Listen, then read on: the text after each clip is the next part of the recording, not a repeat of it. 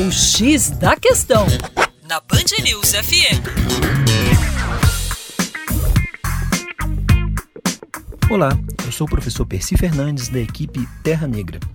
Você sabe o que é a onda de calor?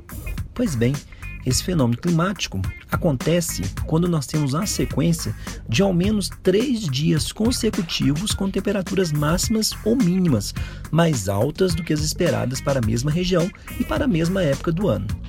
Embora relatado há décadas, o também conhecido como calor indiano tem se tornado cada vez mais frequente, intenso e duradouro.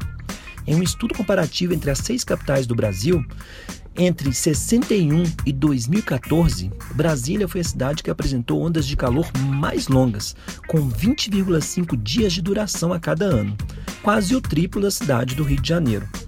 Manaus lidera em número de dias com ondas de calor, sendo 39 por ano, ainda que mais breves que as outras cidades, Segundo o um estudo publicado em setembro na Revista Internacional de Climatologia, em São Paulo, os períodos de calor extremos não chegavam a 15 dias ao ano durante as décadas de 60 e 70, mas saltaram para cerca de 40 em 2010 e 50 dias em 2014. Para mais, acesse o nosso site educaçãoforadacaixa.com.